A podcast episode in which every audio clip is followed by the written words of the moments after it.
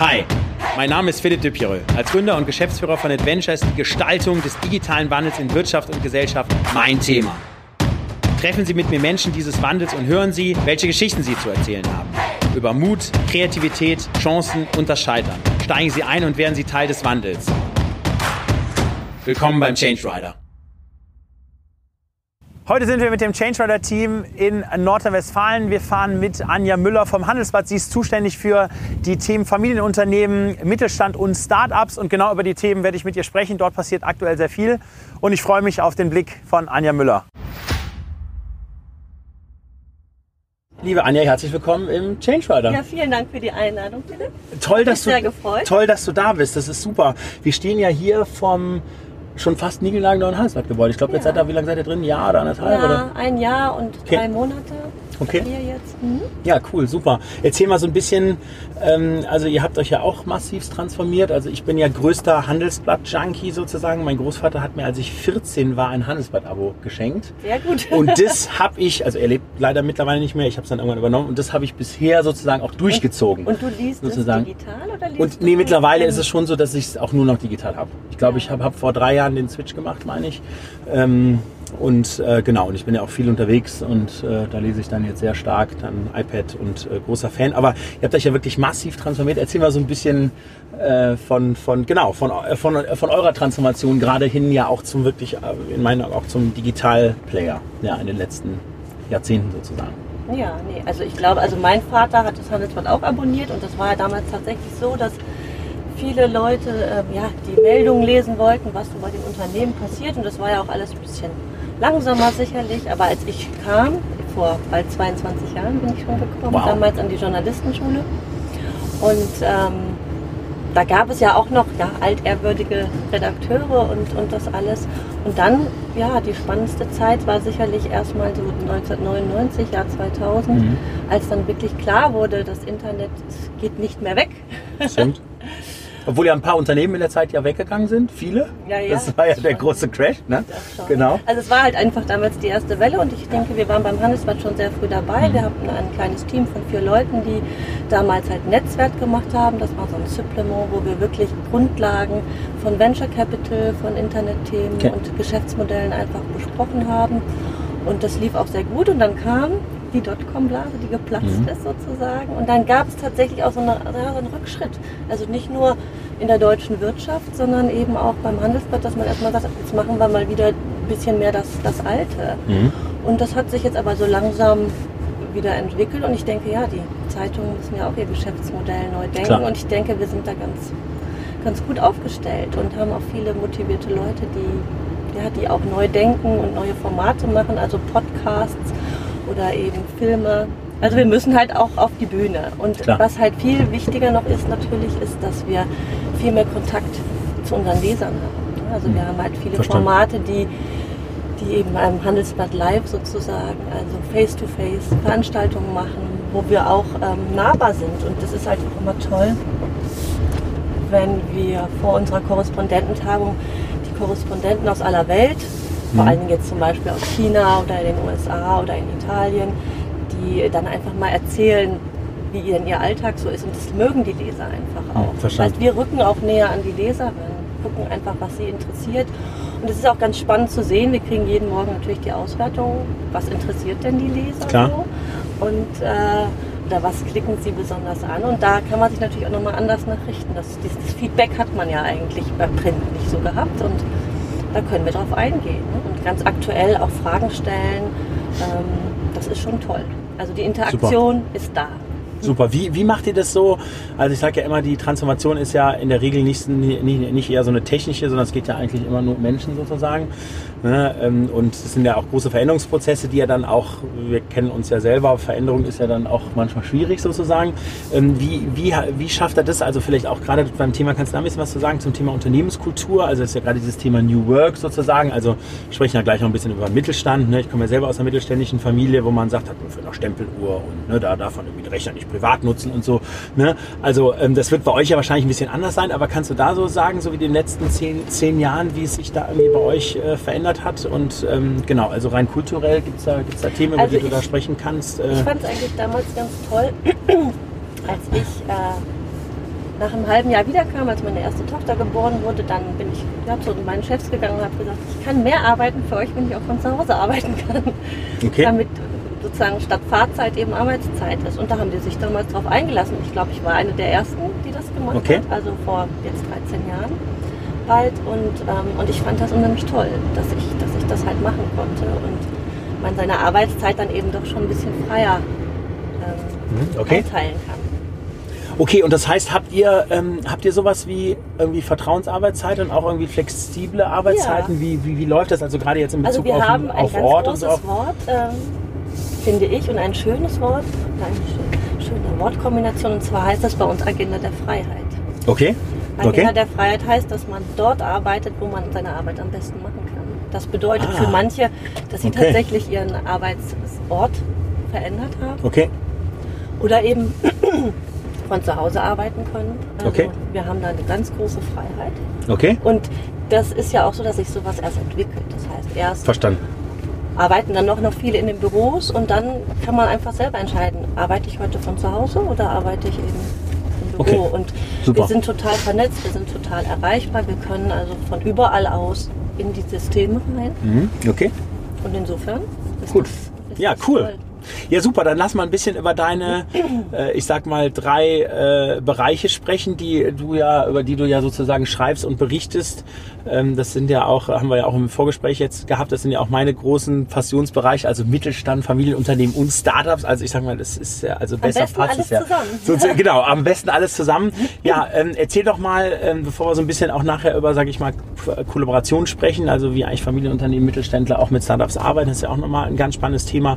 Ähm, wie siehst du jetzt eigentlich den Mittelstand, gerade die Familienunternehmen äh, aufgestellt für die, für den Wandel, der, der da kommt? Ja, auch, sage ich mal, Disruptoren, die da die Kundenstellen besetzen. Im B2B-Bereich ist das ja noch nicht so stark sozusagen, aber dort hat man natürlich auch, dass die klassischen Themen irgendwie War for Talent, ne? man hat die klassischen Themen, dass man sagt, der B2B-Tanker, der bisher ingenieurstechnisch unterwegs ist und in langen Zyklen arbeitet, der muss ja jetzt auch ein bisschen neu denken und ein bisschen schneller Das unterwegs sein. eigentlich schon lange. Okay, ja, Also ja, berichte ich- mal, wie, wie ist, wie Also ist dein ich Blick glaube, da ich, drauf? Ich meine, natürlich ist es nicht bei allen gleich, ist ja klar. Klar. Aber ähm, es gibt halt viele, die schon ganz weit sind. Also Mhm. ich glaube auch dieses Thema Employer Branding oder dass man eben in der Provinz wirtschaftet, bedeutete ja eben auch, dass man gute Leute äh, sich Klar. holen, sich suchen muss und äh, ihnen was bieten muss. Und ich glaube, da haben viele Familienunternehmen schon sehr früh angefangen und haben halt familienfreundliche Arbeitszeitmodelle entwickelt, haben auch dafür gesorgt, dass eben, wenn die Familien mitkommen, dass sie da eben ja, vielleicht ein Haus finden Mhm, oder okay. einen Kita-Platz und solche Sachen. Also ich glaube, die haben sehr, sehr früh da schon drüber Mhm. nachgedacht. Ich glaube, was natürlich jetzt nochmal ein Problem ist, ist, sie brauchen so viele Talente. Mhm, klar. IT-Talente, die, ähm, die natürlich jetzt nicht auf Bäumen wachsen. Und insofern äh, wird dieser War for Talents äh, auch ein bisschen stärker sicherlich. Okay. Sie konkurrieren dann mit den Großen, die ja eben auch, ich meine, das ist ja schon interessant, dass auch DAX-Konzerne eigentlich sich sehr bemühen müssen, Mhm. Leute Richtig, zu finden, richtig. weil die vielleicht lieber bei Startups Ja, arbeiten oder absolut. so. Ne? Und insofern äh, ist der Kampf dann trotzdem stärker geworden, obwohl sie eigentlich schon viel gemacht haben. Mhm. Ich habe den Herrn äh, Kömpf hier, den WDI-Präsidenten, gefahren. Der hatte einen Satz gesagt, den ich blind unterschreiben würde. Ähm, der sagt, wir sind eine alternde, saturierte Gesellschaft. Also Ja. saturiert auch satt sozusagen. Und das ist das, was ich schon, ähm, sage ich mal, in der Breite auch sehe, dass man sagt, ja gut, also ich sag mal, Bude läuft. Ne, man ist bewahrend auch eher unterwegs, übrigens egal in welchem Unternehmen, egal ob jetzt Mittelstand oder Konzern äh, sozusagen. Ähm, und man ist da eher äh, bewahrend unterwegs und man will also doch jetzt, sage ich mal, so auf, sage ich mal, sehr schnelle Endungen nicht eingehen. Als Beispiel jetzt auch Automobilindustrie, ne, wo man halt sagt, okay, das da ist jetzt irgendwie Au- E-Auto erkannt und äh, dann kommen jetzt irgendwie andere Trends und da muss man ein bisschen agiler sein und sich um die Kundenstelle kümmern. Aber wie siehst du das jetzt gerade im Mittelstand bei den Familienunternehmen? Ja, also ist da schon der Geist da und der Druck auch da, dass man sagt, hey, da müssen wir uns jetzt, äh, da müssen wir uns jetzt doch transformieren, obwohl es uns eigentlich noch sehr gut geht, sag ich mal. Ja. Ich glaube, das haben also, ich sag jetzt mal, die Guten haben es erkannt. Mhm, Okay, gut. Ich glaube, oder es hat echt schon viele erkannt. Die Frage ist immer, wie, wie schnell kann man das umsetzen? Mhm. Und äh, im Moment ist, glaube ich, das größte Problem, ähm, die Agilität in der eigenen Organisation zu erhöhen. Hm, Verstanden. Ne? Okay. Also da ist, glaube ich, im Moment so ein Punkt, und aber, den ich aber auch wieder ganz spannend finde. Digitalisierung heißt ja eben nicht nur neue Technologien, sondern heißt ja eigentlich, ich brauche eine andere Zusammenarbeit Mhm. von Mitarbeitern, abteilungsübergreifend. Es muss diverser werden, ähm, damit man mehr auf die Kunden eingehen Mhm. kann. Und ähm, ich glaube, da ist so ein wichtiger Punkt. Und da haben jetzt auch viele erkannt, ich muss da richtig was tun. Also Personal ist ein ganz wichtiges Thema. Ja, absolut. Der Mensch ist, der ist da im Fokus und Mittelpunkt. Ja, es absolut. gab da jetzt auch ähm, gerade noch eine Studie von St. Gallen, die einfach gesagt haben, es gibt viele Jobs, die automatisiert werden und die Mhm. Leute, die eben das Vordenken machen müssen und auch äh, eben über auch Hierarchiestufen hinweg, die muss man gewinnen, dass sie wirklich mit vollem Herzen dabei sind. Und dann kann ein Unternehmen wunderbar transformieren. Ja, absolut. Was sind so deine Vorreiter? Ich habe ja so ein bisschen, mein Team hat mir so ein paar Artikel von dir zusammengestellt über Mittelständler, Familienunternehmen, über die du geschrieben hast. Was sind so die vielleicht ein, zwei Vorreiter, wo du sagst, äh, die haben eigentlich das Thema Transformation erkannt, die machen da schon die richtigen Themen, die arbeiten da vielleicht gut mit Startups auch zusammen, die sind da in der digitalen Transformation unterwegs, die gehen da auch Richtung Agilität. Gibt es da so ein, zwei Beispiele und wenn ja, warum? Was, was zeichnet die aus? Also ich glaube, es gibt, es gibt wahrscheinlich ganz viele Beispiele, aber ähm, was ich schon sehr gut fand, war äh, zum Beispiel ähm, die Frau Renkhoff-Mücke. Varema heißt das Unternehmen, die Mhm. machen halt, äh, die nennen sich Lichtmanager, Sonnenlichtmanager, das heißt, sie machen Jalousien und solche Sachen.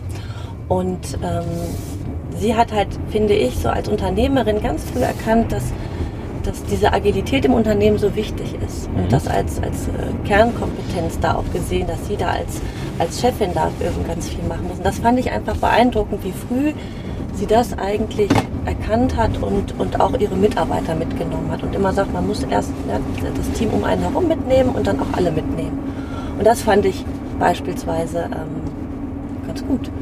Und ein anderes Beispiel, was, ich, ähm, was mir dieses Jahr so gut gefallen hat, war, ähm, das war das Beispiel ähm, von Philipp Möller, der ähm, betreibt Tagebaumärkte und hat sich zusammengetan mit ähm, Design for Human Nature, mit dem Arne Schultchen. Und die haben im Grunde über eine lange Frist zusammen im Grunde den Baumarkt der Zukunft entwickelt und haben, Ah, wow. haben ähm, ja gesagt, naja, die Urbanisierung nimmt zu, Mhm. die Flächen nehmen ab, wo man halt solche Baumärkte ähm, betreiben kann und haben halt wirklich überlegt, wir machen sowas in klein und zwar für die Zielgruppe der jungen Leute, die eben eine kleine Wohnung oder nur einen Balkon haben, aber eben auch einen Baumarkt brauchen. Und haben das wirklich bis in die letzte Phase durchdacht und das ist halt auch das Thema Kooperation. Das ist jetzt kein Start-up, äh, sondern eben ein Designbüro. aber ähm, ja, und dieses Kooperieren, über den Tellerrand blicken, das ist das, was ich gut finde. Okay, ja, ist, ganz- ist ganz interessant, dass du das sagst. Also wir wohnen ja in der Maxvorstadt in München. Und dort Genau. gibt es einen kleinen äh, Baumarkt, Suckfüll, den gibt es seit, ich weiß Jahr, Jahrzehnten, ganz kleine Fläche. So, ich glaube, der ist wahrscheinlich 25, 20 bis 25 Prozent teurer als der klassische große Baumarkt. Aber du gehst halt einfach äh, eine Straße weiter und kriegst dort alle Sachen, die du brauchst sozusagen und kriegst auch ein paar Farben und Werkzeuge. Und es ist ganz interessant, dass sich da natürlich auch die Welt dreht. Ganz interessant ist ja auch, wenn ich an meine Mitarbeiter denke in Berlin, 150 Leute, ich würde sagen 80 Prozent, die haben halt kein Auto, ne? Das heißt, Ja. die kommen ja zum Baumarkt in München. äh, Ich weiß gar nicht, die fahren dann da mit der U-Bahn und gehen dann von der U-Bahn zu Fuß noch 15 Minuten und Die sind dann da auf irgendeinem Gewerbe, genau, und sind dann da in irgendeinem Gewerbegebiet drin. Ne, genau, also deswegen ja, es ist ganz interessant. Da sieht man sich, da sieht man natürlich auch, wie, wie sich die Märkte verändern und toll auch, äh, wie dann auch Ko äh, Kollaboration funktionieren kann. Ne? Das ist ja super. Lass uns ein bisschen über ähm, Kollaboration und Startups sprechen. Ähm, ich habe mal auf dem äh, Gipfel gesagt, ähm, wenn äh, Unternehmen äh, und Startups zusammenarbeiten, so ein bisschen wie Nordkorea und Südkorea. Ähm, hab dann den, hab dann den Nachsatz gemacht. Ich sage aber nicht, wer, äh, wer wer ist. Auf jeden Fall keiner böse, aber das soll eigentlich so ein bisschen so die Unterschiedlichkeit darstellen sozusagen. Ja. Ähm, wie siehst du da jetzt den Mittelstand oder die Familienunternehmen aufgestellt? Also wie wie wie ähm, genau wie nähern die sich? Was gibt's vielleicht auch äh, positive Cases, so die du für, für, äh, für vielleicht verfolgt hast, wo man zusammenarbeitet und ähm, genau. Erzähl da mal ein bisschen was drüber. Ja, ich meine, ihr habt das ja gemacht, ne? mit Adventure sozusagen da die, die Beratung gemacht und ja auch gesagt, es macht schon Sinn, dass die Start-ups und die Mittelständler, dass sozusagen der, Mittel, der Mittelständler ein kleines agiles Team hat, Mhm. die da wirklich ganz frei denken können, ne? Ja. beispielsweise. Und, und ich glaube, ähm, da kann man jetzt geteilter Meinung drüber sein, also ob man nicht lieber das gleich im Unternehmen Mhm. macht oder ob man es eben extern macht. Ich glaube, da muss jeder Mittelständler einfach so seinen Mhm. Weg finden, glaube ich. Und ähm, auf jeden Fall, was ich gut finde, ist, dass die Bereitschaft auf jeden Fall da ist, sich zu öffnen. Weil ich meine, früher war es ja so, der klassische Mittelständler hat ja wirklich so äh, sich abgeschirmt von Ja. den Konkurrenten auch. Und ja, wir als Journalisten gucken ja auch immer gerne den Bundesanzeiger. Da stehen ja auch immer die alten Daten. Man will ja die Leute nicht äh, zu schlau machen. Und dass sich das halt eben öffnet, das finde ich eigentlich gut. Ja. Ne? Dass man da eben wirklich sagt, äh, nee, wir- müssen gucken, wir brauchen neue Gedanken und das Wichtigste ist, dass wir sozusagen uns für neue Ideen öffnen. Dafür braucht man halt auch Ja. neue Leute. Ähm, Und es gibt mittlerweile ja so viele Initiativen, dass halt Startups sich mit Mittelständlern vernetzen können. Und ich glaube, diese Plattform zu schaffen, ist einfach schon mal ein erster großer Schritt. Ja, absolut. Absolut. Und ähm, das Zweite, was ich wichtig finde, ist, selbst wenn es nicht passt, selbst dann haben beide Seiten in der Regel was davon gelernt. ja, okay, stimmt. Ja, ist auch nochmal ein guter Punkt. Das ja. finde ich, ähm, das finde ich einfach total wichtig. Ne? Und ja, da sollten alle weiter dran arbeiten. Ja, ist gut. Also ist genau richtig, was du sagst. Ich komme ja selber aus, einem, aus einer Familie von einem Weltmarktführer. Mein Großvater war, ich weiß noch genau, früher, der also ganz alles im Geheimen, alles selber gemacht und alles patentiert und Und wie ist es jetzt? ähm, der, ja, je, äh, jetzt hat es natürlich einen großen Switch gegeben sozusagen. Also schaut man sich natürlich auch die Digitalwelt an und man schaut natürlich äh, sich auch Startups an und man versucht dann natürlich auch zu kollaborieren. Also auch das Thema äh, fle- flexible Arbeitszeit und Stempeluhr, das ist natürlich auch alles komplett aufgeweicht worden. Ja, mein Großvater stand da früher noch ähm, mit äh, morgens um 7.25 Uhr an der Stempeluhr und äh, 7.30 Uhr mussten quasi alle Mitarbeiter mit der Arbeit beginnen und äh, der, der, der um 7.25 Uhr dann noch nicht gestempelt hatte, man braucht ja fünf Minuten zur Arbeit, zum Arbeitsplatz, ähm, der hat dann sozusagen noch einen Einlauf gekriegt. Ja? So, also das war natürlich auch im Sinne von Kultur und Führung und so, das war natürlich auch ganz stark alte Welt, aber selbst er hat sich da auch schon da äh, in der Zeit äh, jetzt auch gut transformiert und das sieht man also schon schon sehr stark, dass die Unternehmen da in der Breite auch im Wandel sind, ne? was auch das auch Thema wie bei euch, ne? flexible Arbeitszeiten und Vertrauensarbeitszeit und wenn man dann ein IT-Team hat, dann kann das nicht im Sauerland aufgebaut werden, sondern dann sitzt das auch vielleicht mal in Berlin oder sitzt dann mal und man kooperiert mal mit einer Hochschule und so. Also da sieht man natürlich schon, dass also ich das sag mal so, ist man der Oberbegriff ist tatsächlich Kooperation und genau Offenheit. absolut richtig. Das ist das, glaube ich, worunter man subsumieren sollte. Und, und das ist ja auch vielleicht ganz gut, weil ähm, man nicht nur in seiner eigenen Branche guckt, ja, stimmt. sondern eben äh, den Branchenfokus einfach so ein bisschen erweitert. Und ich, was ich immer nicht so genau weiß, ist, ähm, wenn man jetzt an Kooperation denkt, man kann es mit Startups machen, man kann es eben mit, mit anderen Firmen machen, aber eben auch möglicherweise alte Wettbewerber. So, und da gibt es natürlich Ja. Probleme. Da muss man natürlich mal ein bisschen aufpassen. Man kann ja nicht mit jedem so reden. Ne? Aber eigentlich ist diese Offenheit gut, Partnerschaften sind gut und ähm, da sind wir, glaube ich, auf einem ganz guten Weg. Ja gut, super, super. Wenn du jetzt so ähm, gerade das Thema Arbeitsplätze dir äh, anschaust, ähm, äh, ich sag mal, viele Menschen haben ja einfach Angst jetzt vor der Digitalisierung, vor der Transformation, auch vor, vor der, sage ich mal, Automatisierung, ja, dass äh, da auch Arbeitsplätze wegfallen. Es entstehen natürlich auch viele neue, da, ähm, ja sozusagen. Ich sage ja immer, wenn die Presse mich fragt, was werden deine Kinder später machen, sage ich, keine Ahnung, die Jobs gibt's jetzt wahrscheinlich noch gar nicht. Ja, ähm, aber ähm, wie ist da so dein Blick drauf auf, auf, die, auf die Arbeitswelt der Zukunft? Äh, werden da mehr Arbeitsplätze entstehen, andere Arbeitsplätze entstehen? Müssen die Leute eigentlich keine Angst haben? Müssen die, genau. Auf jeden Fall äh, werden andere Arbeitsplätze entstehen. Und was ich wichtig finde, ist, dass wir vielleicht dann in Deutschland doch über die Zeit davon wegkommen sollten, dass man eine Arbeit sein Leben lang macht. In Amerika ist das ja nicht Mhm. Stimmt. so. Und ich finde, ähm, wer weiß, was mich noch äh, umtreibt. Vielleicht machen wir zweimal, vielleicht machen wir zweimal Kfz-Mechaniker in der Garage auf oder so. Wer weiß, Man macht genau. was Handwerkliches oder Genau. man macht irgendwie seine Liebe zum, zu handwerklichen Sachen Klar. nochmal zum Beruf, wenn der Druck dann irgendwann mal weg ist. Also ich, ich will es auch für mich nicht ausschließen. Ne? Weil Ich Verstanden. habe ja noch ein bisschen bis 67. Okay, gut. Ja, das stimmt, ja. Also ich finde es eigentlich gut, wenn man, und da müssen wir natürlich äh, von unserer Kultur in Deutschland her so ein bisschen uns noch ändern. Hm, Verstanden. Und dann geht es wieder um dieses Thema Scheitern und Ausprobieren. Und ich glaube, ich fände es ganz charmant, wenn ähm, Leute künftig äh, ja auch mit 50 noch den Job wechseln und was ganz anderes machen können. Verstanden. Was, ähm, genau, wie würdest du mit den Menschen umgehen? Oder wie gehst du mit den Menschen um, die jetzt wirklich Angst vor doch dem Wandel haben und Angst vor der großen Umstellung haben, dass da irgendwie Maschinen äh, die Arbeit machen und die Buchhalter, die jetzt vielleicht Belege äh, äh, physisch entgegennehmen und die dann im System verbuchen, dass das in Zukunft, also das wird ja sehr wahrscheinlich sein, wie, wie, genau, wie, Also ich würde, ich würde Ihnen immer empfehlen, äh, sich zu fragen, was möchtest du denn gerne hm, Und okay, ich glaube, wenn man dann das wirklich weiß, was man gerne machen möchte, ähm, dann kann man auch was Neues finden. Und das auch sehr, sehr wichtig ist, und das ist, glaube ich, was, was wir in Deutschland auch noch ein bisschen lernen müssen, ist, ähm, wir haben viele Leute, die gerne Verantwortung abgeben und sagen, naja, ich habe da einen Chef, das finde ich zwar doof, über den kann mhm. ich schimpfen, aber ähm, der sagt mir, was ich tun muss, das mache ich und dann ist alles gut. Und ich glaube, wir müssen mehr Verantwortung für unser Arbeitsleben auch übernehmen und dann Verstanden. eben auch für, für den Job, den man dann machen will. Und ich glaube, wenn man das dann tut, dann bräuchte man eigentlich keine Angst haben. Okay, verstanden, verstanden. Ähm, wenn du jetzt so an Deutschland denkst, ähm, also viele reden ja ähm, Deutschland immer schlecht, ja, wir haben irgendwie zu wenig KI-Budget und ähm, keine Scheiterkultur und ähm, wir, äh, die Startups haben zu wenig äh, Funding, sage ich mal, um, um durch die Runde zu kommen. Funding. Genau, also da, äh, klar kennen wir, ach so, äh, Netzinfrastruktur ist schlecht und so, ne? Also genau das so. Finde ich wirklich schlimm. Jetzt, das stimmt. Ich schäme mich. Das, ich schäme mich das also stimmt. schon für Deutschland. Das stimmt.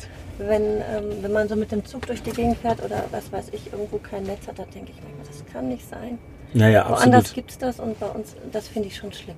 Ja, ja, ich fahre ja auch später den Telekom-Chef. Äh, wer weiß, was er da mal zum Thema Netz- und Breitbandausbau äh, sagt. Aber was sind so die Themen, wo du sagst, okay, das ist eigentlich das, was Deutschland wirklich auch an Assets wirklich hat und mit an den Tisch bringt. Also was uns auch, sage ich mal, Den deutschen glücklich, Mittelstand. glücklich, genau. Okay, und was, und dann erzähl mal, genau, und was ist das sozusagen? Also jetzt, genau, also was sind die, die Stärken, die dann da sind und wo wir auch optimistisch in die Zukunft schauen können? Also was ich halt eine tolle Stärke finde, ist, dass wir eben nicht nur in Berlin sitzen, ne, sondern mhm. dass der Mittelstand halt wirklich über ganz Deutschland verteilt ist und jede Region ja auch äh, ja so eine Art Cluster eigentlich ist. Mhm. Ne? Also das haben wir eigentlich schon. Das ist eigentlich eine totale Stärke und, und zeigt ja sich auch robust ja. bei der letzten Finanz- und Wirtschaftskrise, die ja ähm, die der Mittelstand ja wunderbar gemeistert mhm. hat. Ne? Ja. Also ich, ich, finde, das ist, äh, ist großartig.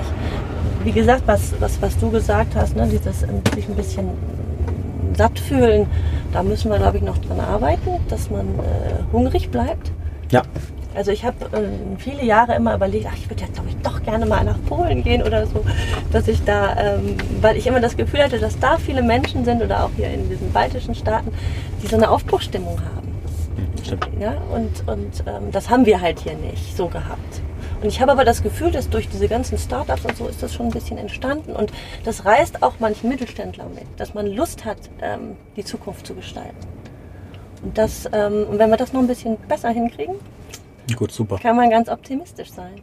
Super, wenn du so mit Mittelständlern sprichst, was erzählen die denn so von der Start-up-Welt? Gehen die, also wie, wie kann ich mir das vorstellen, wenn jetzt da so ein geschäftsführender Gesellschafter sitzt vom Familienunternehmen, ja, du mit dem vielleicht sprichst, also geht der auf Start-up-Konferenzen, hat der irgendwie vielleicht eine nächste Generation, die sich ums Thema kümmert, interessiert er sich selber dafür, liest der Bücher, ähm, macht er, also Silicon Valley Reise haben sie wahrscheinlich alle gemacht. Genau, die aber genau, Silicon Valley genau. haben sie alle gemacht. genau. Ja, ich sag ja, mein größter, mein größter Fehler war übrigens, sage ich immer, dass ich kein Reisebüro für Silicon Valley ja. Reisen gegründet habe. Also das wäre, da wäre ich wahrscheinlich jetzt auch durch gewesen. Aber ähm, genau. Ja, aber erzähl mal, wie, wie, wie ist da so, genau, was tun die so? Also ich glaube, dass die, äh, die meisten schon, schon offen dafür sind und das auch, ja, und sich auch ein bisschen anstecken lassen. Also ich glaube, es gibt keinen, der sagt, hm, nee, damit will ich nichts zu tun haben. Also das, also jemand, ich meine, man muss sich ja mal vorstellen, Unternehmer äh, will ja äh, die, Zukunft gestalten, sonst wäre er kein Unternehmer geworden. Und, und insofern denke ich, wird er, ähm, wird er ähm, neugierig auf das Neue sein und, und ähm, ja, und auch versuchen mal oder zu überlegen, naja, was, was können wir uns denn davon abschauen? Wie gesagt, es ist natürlich nicht jeder so, es gibt wahrscheinlich auch noch die anderen. Klar. Und es ist ja auch so ein, ja, so ein, ja, so ein Kulturwandel ist auch nicht einfach in so einem Unternehmen. Man muss ja auch sehen, man hat schon Familienunternehmen, wo die Hierarchien noch sehr mhm. stark sind. Und ähm, man muss die dann halt schon auch ein bisschen aufbrechen, um, glaube ich, mehr Leute mitzunehmen. Und vielleicht ist es dann auch so, dass das erst durch einen Führungswechsel, weil ich glaube, man kommt als Familienunternehmer, der vielleicht ein richtiger Patriarch ist, möglicherweise aus der Rolle auch nicht mehr so ganz einfach raus. Hm, klar, ja, das stimmt, das stimmt. Ja, man kommt da nicht so ganz, weil, weil man es auch ja nicht nur selber macht, sondern die anderen schreiben einem das ja auch zu. Das heißt, man guckt dahin, was hat er jetzt entschieden hm. was, klar. äh, was sagt er und hat er genickt oder den Kopf geschüttelt? Absolut, ja, klar, das stimmt, das stimmt, das stimmt. Wie, wie, wie, siehst du da eigentlich so das, das Generationenthema? Also ähm, ich meine, es gibt ja so Unternehmen wie jetzt Fissmann und so, die haben das, die machen, sind da ja schon voll im Gange sozusagen. Der Max, der da nicht nur in ja. Berlin aktiv ist, sondern ja auch in der Kernorganisation ja sehr viel tut und die Transformation sozusagen auch treibt. Ja, er hat das, er ist eigentlich ein schönes Beispiel. Er ist ja wirklich, hat sich so ran ran entwickelt ans Unternehmen. Ne? Genau. Und ich glaube, das hat dann einen schönen Prozess durchgemacht. Ist aber, was aber auch toll ist, ähm, sein Vater hat ihn auch äh, gelassen, auch sozusagen. gelassen genau, und mit stimmt. ins Boot geholt. Wenn man sich da diese Filme anguckt, die haben auch ein bisschen Selbstironie gespielt, äh, was glaube ich ganz, äh, ganz gut ist, ne? das, das, das so zu machen. Und ich meine, jetzt gab es ja vor ein oder zwei Wochen die, die aktuelle Studie, wo nochmal ähm, das äh, Leibniz ZEW-Institut dann auch mal ausgerechnet mhm. hat, wie viele Familienunternehmen sind familienkontrolliert, wie viele werden von den Familien geführt. Das hat sich nicht so stark verändert. Mein Gefühl ist Erzähl mal, wie sind da die Zahlen? Also du, kannst du da ein bisschen was zu sagen, so total ähm, High Level oder? Äh, familienkontrolliert sind, glaube ich, 91 äh, Prozent und, okay. und familiengeführt sind, glaube ich, 86, 87 Prozent. Wow. Und ähm, ich hatte immer vom Gefühl her so gedacht, es gibt immer mehr Familienunternehmen, die, äh, wo die Geschäftsführung in, in, von im Managementhand liegt und sozusagen der Aufsichtsrat. Ähm, also Hired Gun sozusagen. Man hat einen ja, externen, nicht genau. aus der genau. Familie stammenden. Zumal je genau. größer das Unternehmen wird, das ist auch so, das hat die mhm. Studie auch belegt.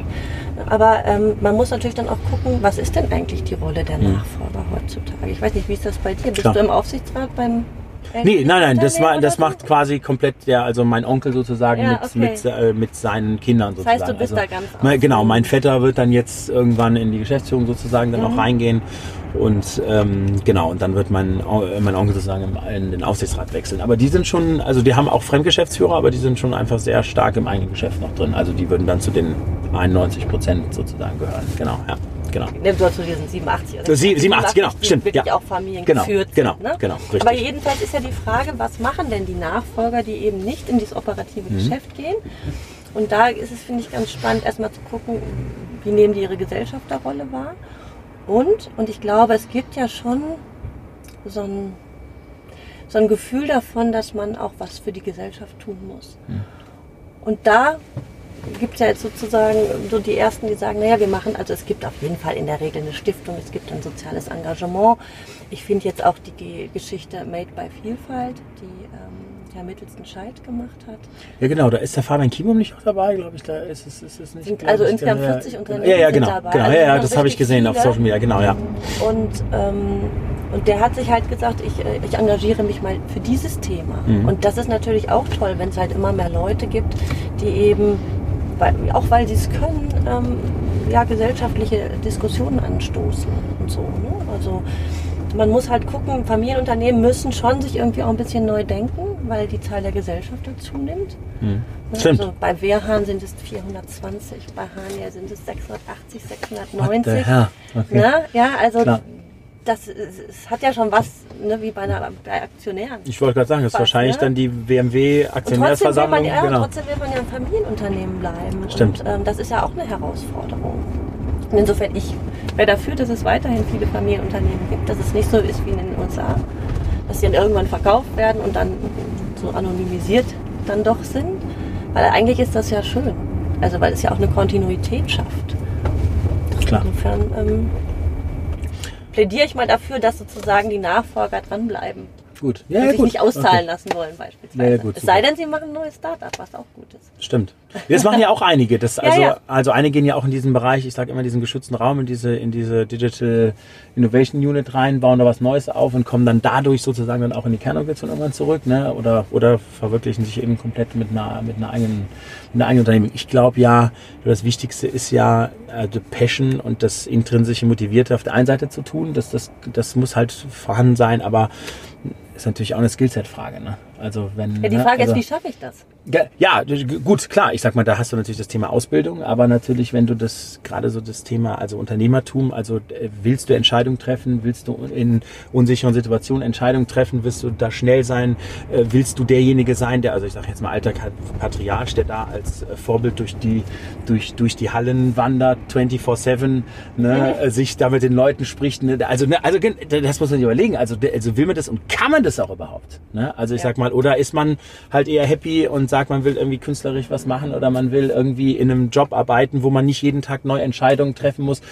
Das ist ja, glaube ich, auch eine, eine ganz essentielle Familienfrage sozusagen. Ja, und dann, dann ist halt die wichtige Frage, sollen die Leute, die jetzt vielleicht was ganz anderes machen, sollen die in den Aufsichtsgremien sitzen? Das stimmt. Hast du klar. Oder stimmt. nicht? Stimmt. Ja, und das muss man sich halt auch, die Frage muss man sich stellen. Stimmt. Ja, ist richtig. Also, wir sind einfach in einer anderen, anderen Phase jetzt. Ne? Wir haben jetzt nicht nur drei, vier Gesellschafter, sondern Klar. eben immer mehr. Klar.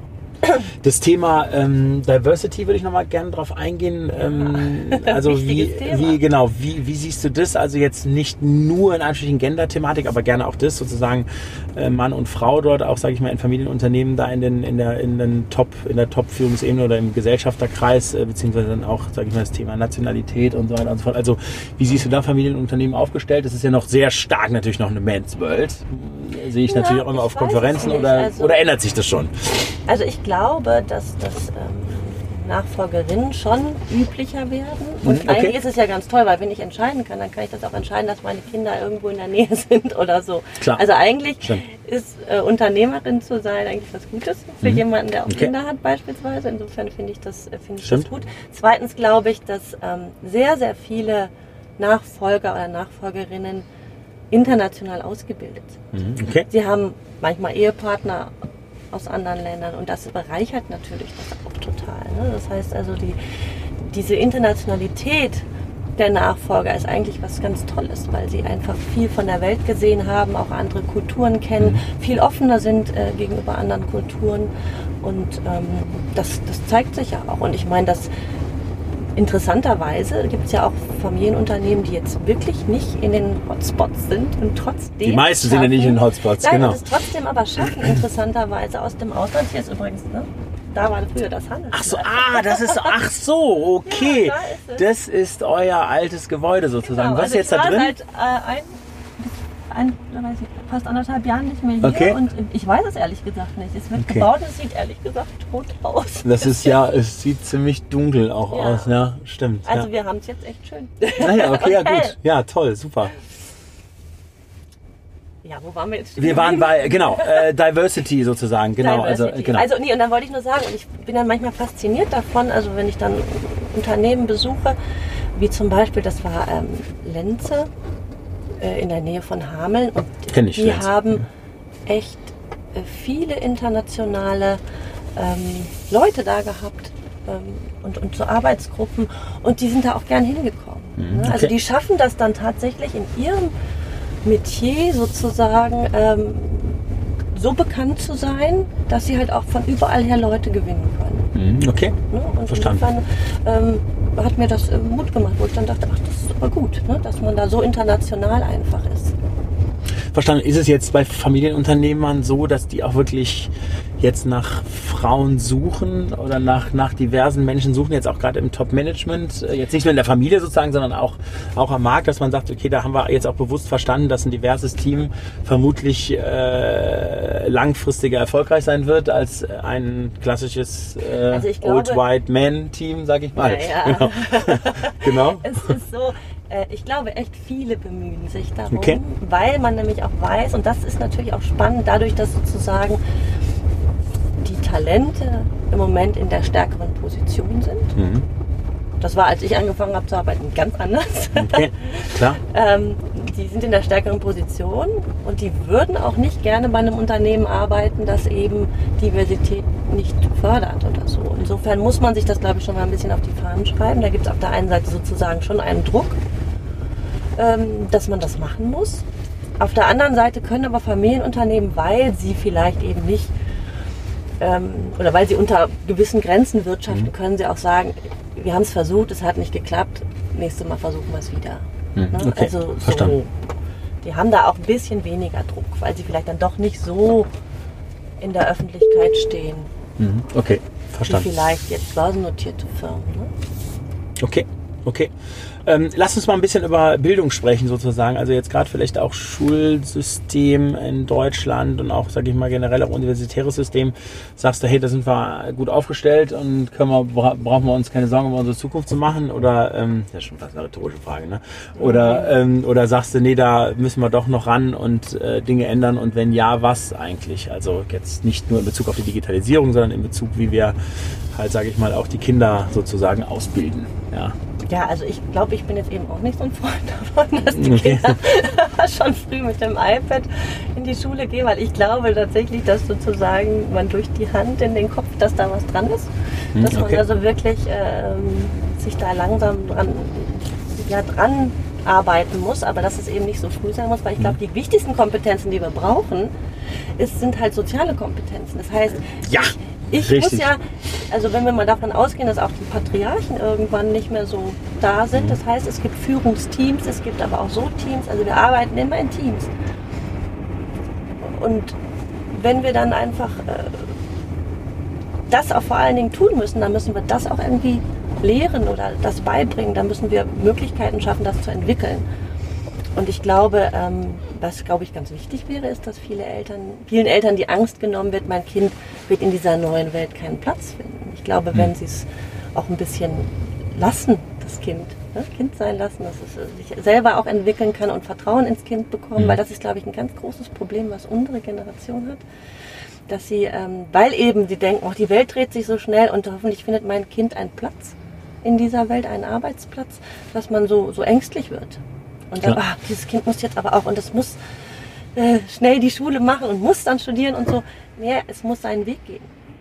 Ja, es ist ganz interessant, dass du das sagst. Also ich glaube ja, dass unsere Kinder eigentlich, natürlich neben fachlichen Themen ist ja klar, aber eigentlich, wie du sagst, das Thema äh, Sozialkompetenz, das Thema Empathie. Kommunikation und das Thema, genau, Teaming und Empathie, ich glaube, das müssen sie lernen. Das ist natürlich Elternhausaufgabe, aber ich glaube auch, dass ein Schulsystem und ein Ausbildungssystem und das haben wir ja eigentlich gar nicht, sozusagen. Ne? Also gibt es ein Fach irgendwie Kommunikation, gibt es ein Fach Teaming, ja, gibt es ein äh, Fach irgendwie Kollaboration. Also das gibt es ja sozusagen alles gar ja, nicht. Ich weiß ne? auch nicht, ob es das als Fach geben muss. Die Frage ist, ob es halt, ähm, ob die Schule Möglichkeiten bietet, das zu entwickeln. Genau, oder das in die, in die Fächer zu integrieren oder so. Genau. Also eigentlich ist das ja sozusagen nicht vorhanden. Und das ist ja, glaube ich, was, wenn ich jetzt wieder an Maschinen denke.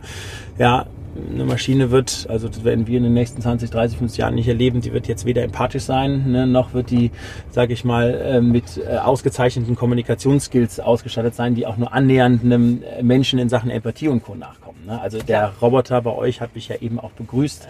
Ne? Also da war ja, doch nicht also, alles er, nee genau, also ich habe ihn dann begrüßt. Das Interessante ist, äh, wenn ich ihn gestreichelt habe, hat er sich so ein bisschen, da hat er sich gefreut sozusagen.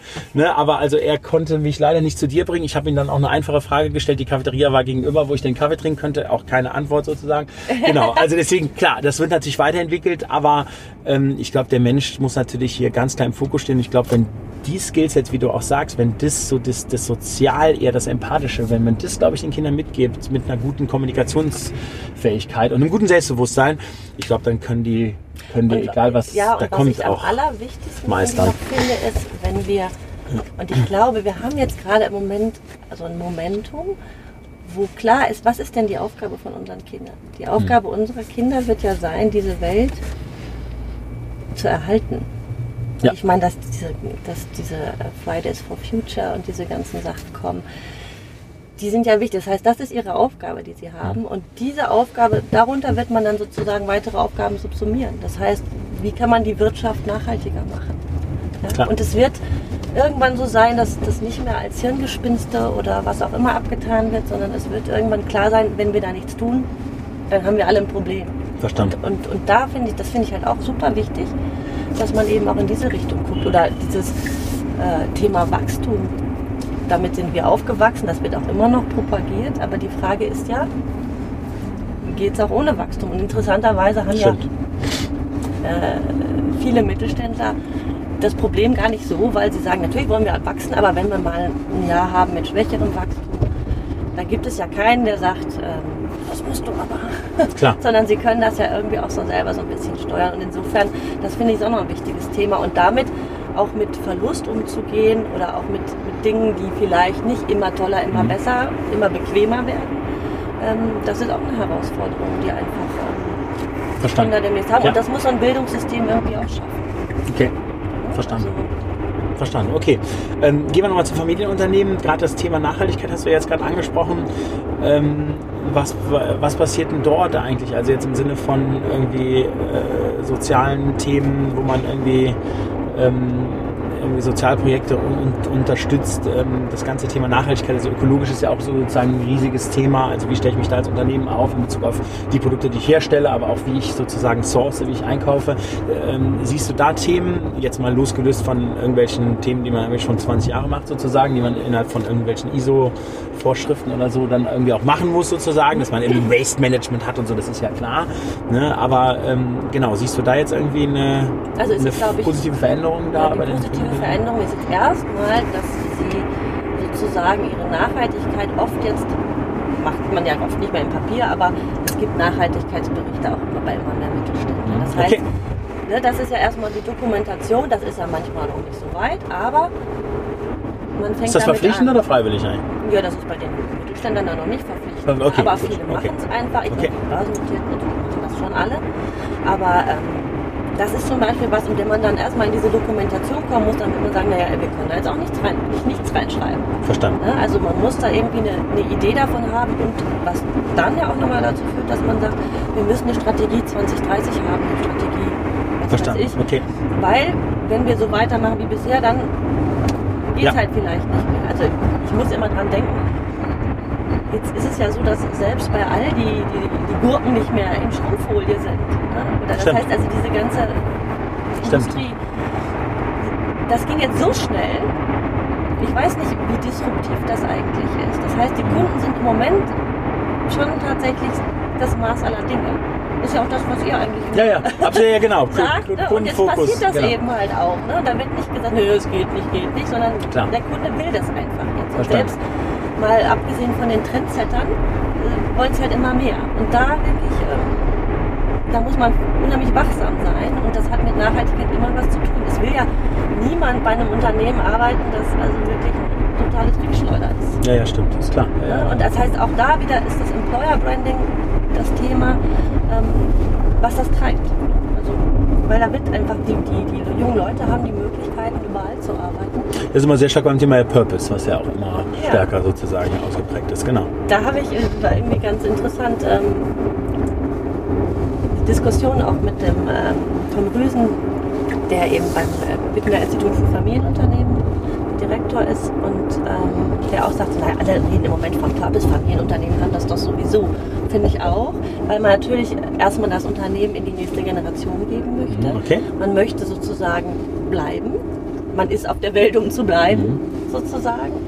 Aber nichtsdestotrotz, ich meine jetzt zum Beispiel, ähm, Aber reicht das als Purpose aus für einen Mitarbeiter? Da würde ich ja sagen, ja, nicht, genau, also also ich meine, es gibt ja tatsächlich, ich, mit Nida habe ich letztens gesprochen, die hatten jemanden, einen Mit, also Mitarbeiter, der jetzt die sechste Generation ist, also sechste Mitarbeitergeneration. Ach so, ah, du meinst jetzt Generation nicht quasi Eigentümerstamm, sondern Nee, auch die anderen. Ja- Also ah, ja, nee, klar, nur insofern verstehe. ist der Purpose dann schon, Okay, stimmt. Ja. schon wieder da, Ja, dass man eben sagt, wow. naja, auch für meine Kinder und Kindeskinder habe ich hier einen Arbeitgeber. Hm, Stimmt. Beispielsweise. Und wenn der sich transformieren kann, dann kann er ja auch überleben. Ja, stimmt. Sozusagen. Richtig. Ne? Also das, das ist schon, also es ist schon auch ein Purpose, Hm. denke ich mal, auf der einen Seite. Auf der anderen Seite ist es natürlich tatsächlich so, und das jetzt führt sich sozusagen alles zusammen, die Nachhaltigkeit, ne, und dass man eben gute Produkte hat, dass man die richtigen Leute hat.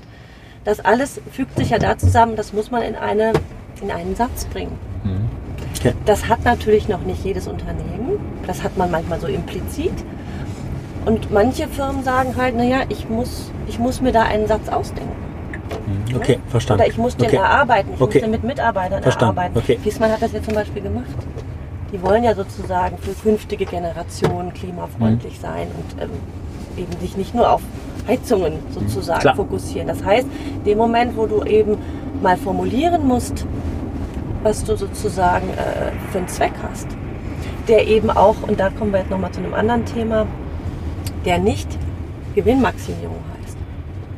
Stimmt, okay. Ja, da, da, da ist es ja jetzt sozusagen so ein Punkt. Ähm, sondern das heißt, ich will die Welt ein Stückchen besser machen, sage ich jetzt mal. Das klingt jetzt unheimlich groß. Ja, ja, ja, klar. Aber, es eigentlich, klar. Ne, Okay. aber da in Verstanden. diese Richtung geht das halt. Ne? Und da ist es halt ähm, so, dass man wirklich sagen würde, ähm, Mut zum Purpose. Gut. Und es ist natürlich manchmal so ein bisschen lustig, wenn dann alle äh, sich das so auf die Fahnen schreiben und man das Gefühl hat, das kommt jetzt nicht vom Herzen. Sondern die machen es, weil sie gehört haben, dass man es irgendwie machen muss. Ja, weil, es ja, irgendwie, ne, weil ich eben damit mehr Mitarbeiter finde und das wird sich irgendwann rächen. Also ich glaube, du musst es schon. Bei Hard machen Ja. sozusagen. Okay. Genau. Ja gut, okay, cool. Ähm, kommen wir ein bisschen auf ein aktuelles Thema zu sprechen. Gerade ist ja, sage ich mal, der Herr Altmaier und der Mittelstand, die sind ja so ein bisschen im Battle, sag ich mal, wie ich das so Ja. von der, von der Seitenlinie äh, beobachte. Ähm, genau, was ist da los? Erzähl mal, was, was passiert da gerade? Also, Also interessant fand ich heute Morgen, habe ich in dem Radio gehört, Herrn Altmaier, und das Wort Mittelstand kam sehr häufig vor. hat er ganz oft erwähnt. Also ich glaube, er hat verstanden, dass er den Mittelstand da so ein bisschen hat es der Vorsitzende der Familienunternehmer ihm eingeprügelt sozusagen. Also das war ja... Ja, ich meine, das ist ja irgendwie interessant. Und man kann schon die Gedankengänge nachvollziehen, die äh, Peter Altmaier hatte, dass er einfach sagt, naja, also man muss doch irgendwie diesen großen chinesischen und großen amerikanischen Firmen irgendwas entgegenhalten und was können wir da machen? Er hat da, glaube ich, laut gedacht an einer Stelle. Und das Problem ist meines Erachtens Mit, seinem, mit seiner Aussage, dass wir mit quasi... dieser nationalen wir- oder genau, dass wir, europäischen äh, Industriestrategie, Genau, ne, verstanden. man Okay. Industriepolitik Ja, okay. eigentlich wieder machen müsste, damit Ja. vielleicht nochmal ein Airbus Hm, klar, verstanden. äh, entsteht, Ja. äh, beispielsweise. Ne? Ähm, und er hat ja auch immer wieder gesagt, ich wollte Denkanstöße geben und, und diese ganzen Sachen. Das Problem, was ich aber sehe, ist, in dem Moment, wo das rauskam, ähm, oder wo sich das auch schon angebahnt hat, ich habe ja mit den Protagonisten auch gesprochen, da war eben dieses Gefühl, mein Gott, wir haben doch dieses Land hier. Verstehe ich. Sozusagen, äh, wir sind dieses berühmte Rückgrat der deutschen Wirtschaft. Mhm. Ne? Wir haben die Wirtschafts- und Finanzkrise gut gemeistert. Wir haben viele Dinge abgepuffert, die sozusagen wir sind und dann, wir kommen einfach darin nicht vor. Hm. Und das ist ja eigentlich blöd. Verstanden. Ne? Okay. Das ist ja einfach das Problem. Und äh, natürlich haben Unternehmer von ihrer Herkunft einfach her tiefes Misstrauen gegenüber dem Staat als Unternehmer. Und trotzdem haben ja auch viele, ich meine, da ging es ja auch, Ausgangspunkt war ja immer der Fall KUKA. Ganz ehrlich, da haben ja viele, viele Unternehmer auch gesagt, na wäre es nicht doch gut gewesen, wenn man da äh, hätte was tun können. Aber das ist, war, ist das nicht auch eine, eine Idee vom Altmaier, da so eine Art Fonds? Genau, und äh, das finden die aber auch blöd. Warum? sozusagen. stellen? Wäre doch äh, gut, wenn der Fonds dabei in KUKA reingegangen wäre, wenn, wenn, wenn KUKA jetzt nicht den, den Chinesen gehören würde, oder? Nicht? Ja, wie gesagt, in so einem Fall Ja. möglicherweise, das muss man natürlich im Zweifel auch eine, eine Kommission, da müssen ja ganz viele Leute mitsprechen. Klar. Das kann man nicht einfach so machen.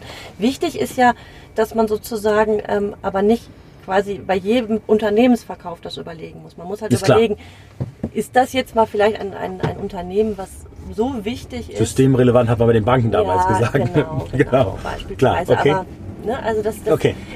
die Sache ist halt viel komplizierter Verstehe. eigentlich, als man es so ganz einfach Okay. sagen kann. Aber ich finde halt eben wichtig, was ähm, dass, dass der, das mittelständische Unternehmen und Familienunternehmen einfach sagen, jetzt stopp, jetzt müssen wir uns doch jetzt mal wirklich einschalten und sagen, so wichtig sind wir eigentlich. Ne? Okay, und und ähm, da muss das vorkommen. Und es kann doch nicht sein, dass man jetzt schon wieder über äh, den Aufbau äh, nationaler oder europäischer Champions nachdenkt, aber wir an den grundsätzlichen Infrastrukturproblemen hier scheitern oder dass die Rahmenbedingungen immer noch so blöd sind oder so, so bürokratisch einfach sind. Das kann doch nicht sein. Verstanden. Ja, wir suchen uns sozusagen eine neue Aufgabe, ohne dass wir die alten mal gelöst haben. Okay, und das heißt, da ist die Erwartung, dass dort äh, dann jetzt, sage ich mal, der Wirtschaftsminister und die Bundesregierung äh, da einfach schneller reagiert oder wo, wo- genau? Ja, also die wo- sollen einfach die Arbeit machen, die Rahmenbedingungen. Okay, verstanden. Das ist, das ist Okay. halt so das, was dieses Moment, was, was, was denen einfach wichtig ist. Ähm, Und das kann man auch verstehen. Und was ich interessant finde, habe ich in einem Kommentar auch geschrieben, weil das war so eine Assoziation, die mir kam, dass ähm, Herr Altmaier dann ja auch gesagt hat, ja, wir müssen sich keine Sorgen machen. Und da war zu der Zeit war auch gerade die Greta Thunberg äh, in Berlin und die hat dann gesagt, naja, ihr Erwachsenen, ihr streichelt uns immer über den Kopf und sagt, macht euch keine Sorgen. Und dieses Gefühl, ja, dass Ja, in ja, Sonntagsreden wird der Mittelstand immer sozusagen, ne, ihr macht das ja alles ganz toll. Kopfstreich, schönes Ne? Bild eigentlich. Ja, man streichelt euch über den Kopf, ihr macht das alles super, ihr seid total wichtig, ne? Mhm. aber ähm, Aber sonst kommt ihr einfach nicht vor. Und ähm, warum macht ihr euch jetzt so Sorgen? Es läuft doch irgendwie alles. Ne? Und dieses Gefühl, das, da kam bei mir irgendwie so eine Parallele auf, weil ich dann irgendwie dachte, ja, das ist halt so. Man wird in den Sonntagsreden wird man gelobt, aber man tut's, tut einfach für die, für, für die mittelständischen Unternehmen dann zu wenig, weil sie eben auch Möglichkeiten brauchen, eben um sich gut entfalten zu können. Was sind da so? Also 5G ist ja auch so eine Sache. Äh, genau, fünf- wichtig, genau, klar, ne? Es, okay. ist, es ist doch total traurig, dass wir da so schlecht sind. Und ich meine, es gibt Firmen, die, die, die ähm, können einfach nicht richtig wirtschaften, weil ihnen da Zugang fehlt. Oder zum Beispiel, ich meine, jetzt, jetzt kommt die Verbindung wieder. Ähm, du kannst ja in, in manchen Regionen kein Homeoffice machen. Nicht, weil der Arbeitgeber es nicht zulässt, sondern weil Weil- die in den Dörfern kein, kein, kein Breitband-Internet haben, Ja. sozusagen. Okay, verstanden. ja, also das hat halt ganz viele, also das heißt, da gibt es einfach einen großen, ein großes Defizit und das muss mal behoben werden. Stimmt. Gibt es da noch ein Thema, wo du sagst, es ist eigentlich systemimmanent für den Mittelstand, was die fordern? Ähm, Ja, Bürokratieabbau, das klingt immer wahnsinnig okay. langweilig. okay, ja, stimmt, ja, würde ich mich jetzt auch nicht gerade so. hm, Ja, ich meine, ich weiß, ich weiß nicht, wie das war, als du Adventure gegründet hast. Wie aufwendig das Ja, du, war. also das ich war sag- jetzt eine Beratung, das war jetzt ein bisschen einfach. Nee, also du, nee, du, ich sag dir eins, wir haben ja über 20 Startups gegründet auch, ne? So, Mhm. also äh, und da auch, sage ich mal, viel Gelder eingesammelt von Investoren, Venture Capitalists. Ja, du, du weißt halt eben, du musst halt zum Anwalt gehen, du musst dir die Satzungen machen lassen, du musst zum Notar gehen, aber ich sag mal, hey, äh, wäre ich jetzt, und jetzt kommt ja immer mein Reden, ne? wäre ich jetzt erfolgreicher gewesen, und ich glaube, wir haben schon eine gute Geschichte hingelegt sozusagen, wäre ich jetzt erfolgreicher gewesen, wenn ich das wie in Estland hätte Same Day machen können, weiß ich nicht. Also, ganz, also jetzt mal ganz ehrlich. Ja, ja, ne? Also ja. ich meine, ne, wo ne- ein Wille ist, ist auch ein Weg. Genau, äh, genau. Also natürlich ist es so, ähm, äh, klar, ich habe den für, bei den ersten 30 Mitarbeitern die Buchhaltung selber gemacht und ich habe die, die Gelder überwiesen und ich habe äh, natürlich da die Finanzierung gemacht. Aber okay, was, was willst du jetzt? Ich weiß nicht, was man da jetzt noch groß vereinfachen kann. Fördermittel ist jetzt mal ein anderes Thema. Also hätte ich mir jetzt als Unternehmer ich hätte mir vielleicht 500.000 Euro Fördermittel irgendwo reinziehen können. Mit Sicherheit. Da natürlich dann durch den Dschungel zu gehen, das ist natürlich ein Problem sozusagen. Ne?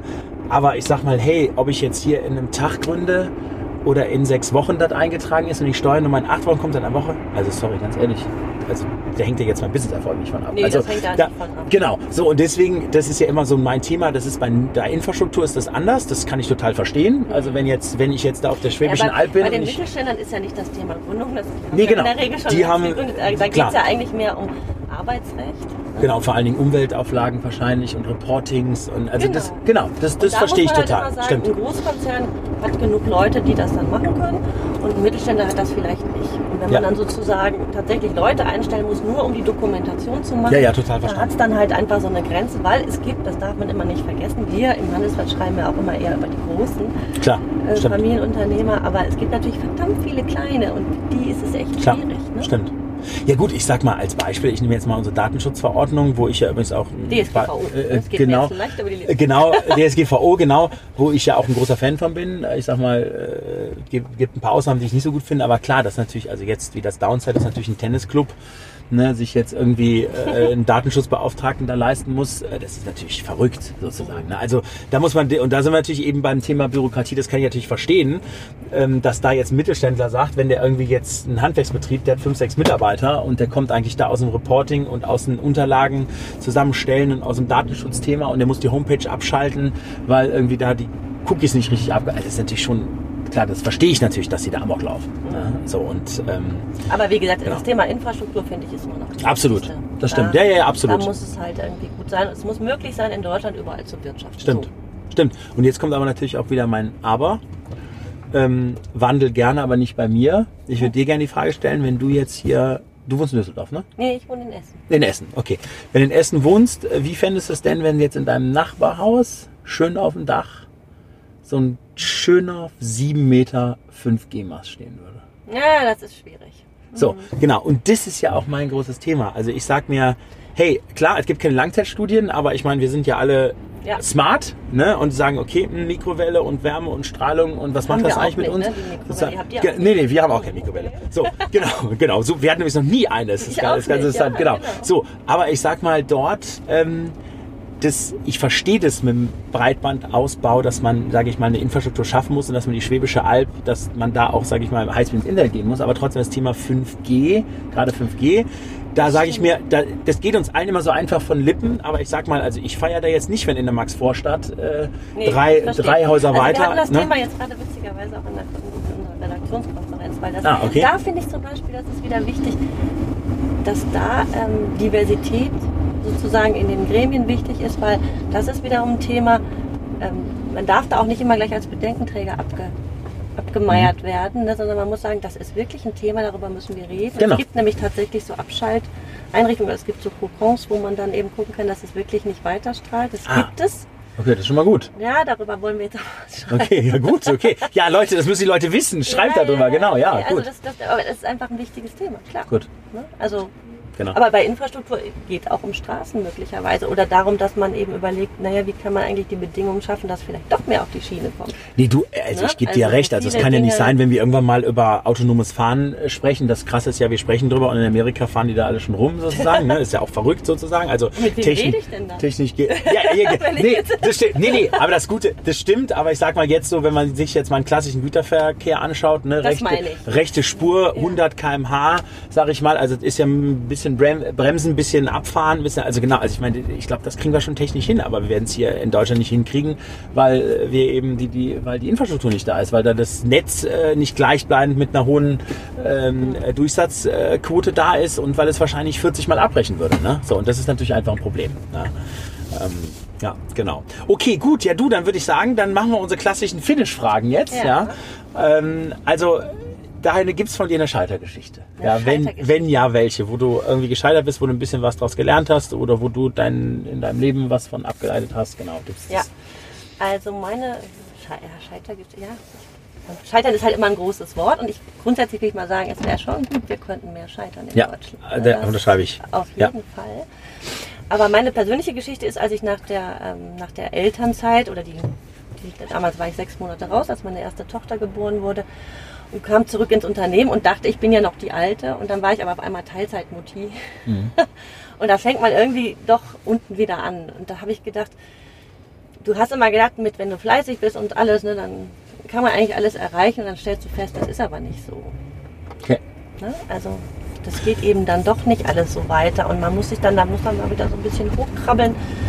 Ähm, das fand ich, weil man, weil dann mein eigenes Weltbild ja dann auch so ein bisschen zusammenkracht, weil du Mhm. einfach denkst, na ja, also du hast gedacht, du kannst alles irgendwie machen und kriegst das alles gewuppt, hast das auch organisatorisch gut hinbekommen. Verstehe? Aber dann ist so ein Punkt, wo du erstmal dann, ja, versuchen musst, dich dann doch nochmal ganz neu sozusagen zu definieren und, und äh, ja, zu versuchen zu zeigen, ja, du kannst aber auch noch, kannst noch irgendwie andere Sachen machen hast ja nicht alles abgegeben, nur weil du jetzt weniger Stunden da bist. Ne? Und insofern, was ich da persönlich daraus ableite, ist, es muss möglich sein, auch eben nicht in super Vollzeit äh, alles zu Okay. machen. Und Okay, das finde ich irgendwie wichtig. Und ich finde es aber auch, also dann kommt man auch wieder zu diesem Thema, da ist dann ein Satz mir eingefallen, ich habe auch nur ein Leben. Ne, das geht ja um dieses, ne, mein Leben. Klar. Und ähm, früher war ich auch nicht für die Quote beispielsweise. Aber heute sage ich, naja, wenn mehr Leute in entscheidenden Positionen sind, die diese Erfahrung auch gemacht Stimmt. haben. Ich fand das jetzt auch nochmal ganz interessant, wie Doro Bär das da äh, Ja. äh, gesagt hatte. Und ähm, wenn man diese Erfahrung gemacht hat, dann wird man anders handeln. Und insofern ist Diversität dann eben an der Stelle eben auch wichtig. Finde ich. Also okay. das ist Okay, gut. so ein Thema. Gut, super. Gibt es eine Geschichte, wo wir jetzt alle ganz herzhaft über dich lachen können, wo es den, wo es den Fauxpas, den. Fettnapf gibt? Äh, genau. Also es war mir jedenfalls sehr peinlich. Ähm, und zwar Das ist schon mal gut.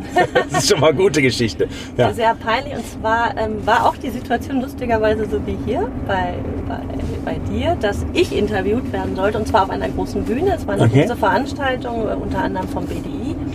Da ging es auch um Familienunternehmen und Mittelstand. Und ich habe blöd. Tag der deutschen Industrie, was der TDI, oder? Nee, das war Okay. einfach Ah, okay. so, so, so eine, so eine Okay. ich weiß jetzt gar nicht mehr genau, wie die Okay. Veranstaltung hieß. Jedenfalls, äh, sehr kurz vorher ähm, hatte ich einen Hexenschuss. Ich war beim Sport und konnte nicht mehr aufstehen.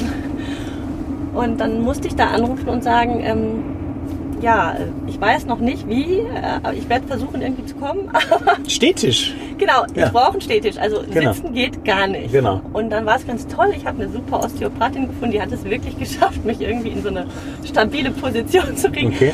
Und dann war es aber auch wirklich so. Und dann musste ich mit dem Flugzeug hin und dann so da raus und äh, war alles schwierig und ich bin da wirklich so reingekrückt in den, in den Saal und auf und ab musste ich laufen. Dann kommen natürlich die Leute sagen, warum laufen Sie denn? Können Sie sich denn nicht setzen? Ich sage, nee, ich kann mich nicht setzen. Gut. Ja, und dann, aber da muss man es einfach irgendwie mit Humor nehmen. Und, äh, Aber Schmerztabletten hast du genommen, oder? Nee, nee. Also Okay. ich hatte, wie gesagt, eine sehr gute Osteopathin. Okay, gut, Das hat schon okay, gut geklappt. gut. Und, ähm, und da muss man einfach auch offen auf der Bühne sagen, ja, jetzt, wir machen das jetzt hier mal im Stehen. Nee, gut, cool. Ja, gut, super. Ja, top. Ähm, gut, ja, der Hexenschuss. Ja, ich hatte das tatsächlich mal. Ich hatte auch einen Vortrag und äh, hatte auch dann in der Nacht vor mich verlegen und Hexenschuss. Und dann, dann musste ich wirklich, da ist, dann muss ich dann Arzt rufen. Der ist morgens um 7 Uhr zu mir gekommen, hat mir wirklich, ich mache normalerweise auch nur Osteopathie, es ging nicht anders, zwei Spritzen in den Rücken gegeben. So, und dann habe ich dann mich vom Freund fahren lassen im Auto, habe mich dann hier so hingelegt hinten und dann habe ich den Vortrag gehalten und bin jetzt zurück sozusagen. Da musste der, Ot- der Osteopath das Gift wieder aus meinem Körper rauskriegen, aber Ja, ja. ähm, und die Globuli und so weiter und so fort. Aber es ist dann hart, ja, du, du kannst dann, du kannst dann wirklich dann wenig machen. Ne? So, deine Nominierung. Also gibt's Menschen, wo du sagst, hey, ähm, die inspirieren, die haben Ja. tolle Geschichten rund um den positiven Wandel zu erzählen, männlich, weiblich. Wenn ja, ähm, wer ist es? Deine Kamera. Also, ich würde gerne den Armin Steuernagel nominieren. Der ist in zweierlei Hinsicht spannend. Erstens, er hat, ist Unternehmensgründer, der hat ähm, Mogli unter anderem gegründet, aber eben auch Purpose. Das ist aber jetzt nicht als das Modewort zu sehen, Mhm, okay. sondern ähm, er hat äh, sich überlegt, das Familienunternehmen 2.0 gehört nicht eben Okay. den Nachfolgern, sondern gehört den Leuten jeweils, die das Unternehmen auch führen Okay? und hat sich auch ähm, sozusagen darum bemüht, dass man auch eine neue Rechtsform findet, weil die meisten wollen ja irgendwie Stiftungslösungen machen. Das ist nicht das Optimale. Okay. Und interessant ist vielleicht auch einfach jetzt aktuell, weil ja diese Kevin-China-Diskussion kommt. Ah ja, Ne? oh ja, Enteignung. Ja, und es geht da natürlich nicht um Enteignung, sondern darum, dass Familienunternehmer selber überlegen, wie können sie das machen. Das haben halt einige schon gemacht. Hm, Okay. Und das finde ich eigentlich spannend und das kann er, glaube ich, sehr gut erzählen. Ja gut, super, cool. Okay, du, dank dir. Last but not least, äh, dein Appell nach draußen in Bezug auf den Wandel, das, was da kommt, äh, deine positive Message an die Zuschauer, Zuhörer. Also ich finde, das Wichtigste am Wandel ist, dass wir die Menschen einfach mitnehmen. Also dass wir Digitalisierung nicht nur in technischer Hinsicht sehen, sondern dass wir einfach gucken, was wollen die Menschen eigentlich haben und wie wollen sie arbeiten. Und dass man sie alle mitnimmt und dass jeder einfach ein bisschen mehr Verantwortung übernimmt. Verantwortung, Ownership, ich glaube, das ist ein Riesen, das ist echt ein Ja. Riesenthema. Und zwar nicht nur immer im Top-Management, sondern wirklich auch in der Ja, Breite jeder für sozusagen. sich auch. Genau, jeder für sich. abgeben. Genau. Super, liebe Anja, das war eine tolle Fahrt. Ähm, super sympathisch. Vielen, vielen Dank. Und ich wünsche dir auf gemacht. Deiner super, das freut mich. Ich wünsche dir auf deiner Mittelstands-, Familienunternehmen und Start-up-Mission weiterhin viel Erfolg. Ähm, ich sage ja, wenn ich ja, Ebenso. wenn ich da, danke, danke, wenn ich hier ja Medienkollegen drin habe, dann ist es mir total wichtig und das, ähm, das machst du ja auch sehr stark, dass man natürlich wirklich die positiven Dinge auch nach draußen stellen muss. Ne? Also es ist ja äh, in der Medienwelt immer sehr viel Bashing, sehr viel Negatives da, da wo Das man gibt schon auch und ich sehe das auch. Genau, genau. Aber deswegen, also genau, nimm, nimm, nimm die Cases, nimm die Menschen nach draußen, die wirklich mit Begeisterung nach vorne wandern und äh, die vielleicht auch eine Scheitergeschichte mal erzählen, dass man mal irgendwie mal daraus lernen kann und das irgendwie teilen kann. Und äh, vielen, vielen Dank auf jeden Fall, dass du, dass du mitgefahren alles bist. klar. Alles Gute. Vielen Dank auch.